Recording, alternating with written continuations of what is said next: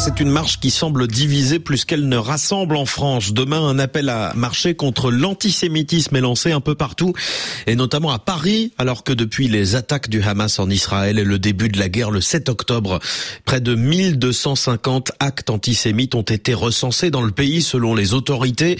La classe politique s'est déchirée cette semaine. Fallait-il, oui ou non, appeler à marcher demain, alors que la manifestation comptera dans ses rangs le RN, parti d'extrême droite, héritier du Front National à l'histoire marquée par l'antisémitisme et la négation de la Shoah. La France insoumise à gauche refuse de s'y rendre. Elle a pris part à une autre manifestation jeudi soir. Voilà le décor planté côté français. Dans notre tour du monde des correspondants, on se penche maintenant sur quatre autres pays et les conséquences locales de la résurgence du conflit israélo-palestinien. Alors qu'il y a une semaine, l'ONU déplorait une forte hausse de la haine dans le monde.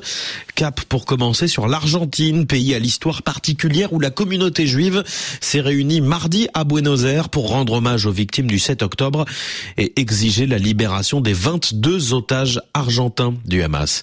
Théo Conscience. Oui, et le même jour, une cinquantaine d'intellectuels, de politiques, d'artistes et de membres de la société civile ont signé l'acte fondateur du Forum argentin contre l'antisémitisme pour lutter contre la recrudescence de ce phénomène dans leur pays. Début novembre, une étoile de David a été taguée sur la porte d'un immeuble à Buenos Aires et au sein de la communauté juive argentine, la plus importante d'Amérique latine, la peur des attaques et des agressions est très présente. Certaines écoles juives ont arrêté d'exiger l'uniforme à leurs élèves.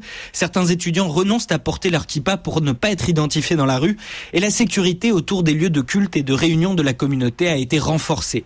Des mesures de précaution qui s'expliquent aussi par le traumatisme qu'ont provoqué les attentats perpétrés dans les années 90 contre l'ambassade d'Israël à Buenos Aires et contre l'association mutuelle israélite argentine qui avait causé la mort de 107 personnes Théo, en tout. Théo Conscience à Buenos Aires, en Argentine. Pas de manifestation contre l'antisémitisme en Italie où le climat est différent, ce qui n'empêche pas les Italiens de s'inquiéter. Anne Treca.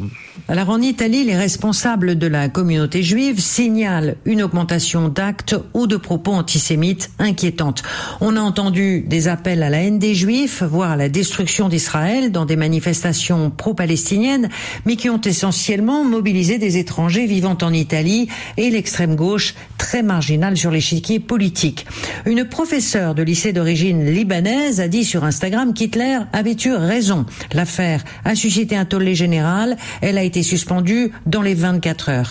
Il y a un an, 60% des Italiens déclaraient redouter la montée de l'antisémitisme. Alors aujourd'hui, ils ont peur de la contagion de la violence contre les juifs exprimée dans d'autres pays d'Europe. Anne Treca, côté américain, la guerre à Gaza crée également des tensions aux États-Unis. Dans les universités, c'est la liberté d'expression qui fait débat, notamment en raison des manifestations en soutien à la Palestine et à un cessez-le-feu. Les autorités fédérales et locales mettent en garde contre une hausse des actes antisémites et islamophobes. Loubna Anaki. Oui, et dans certaines villes, les lieux de culte font même désormais appel à des équipes de sécurité privées, les synagogues, les écoles juives, mais aussi les mosquées. Et effectivement, les autorités, le FBI notamment, parlent d'une hausse des actes antisémites ou islamophobes depuis le 7 octobre. À New York, par exemple, la police a annoncé hier que les cas de crimes de haine raciale ont augmenté de 124% en un mois.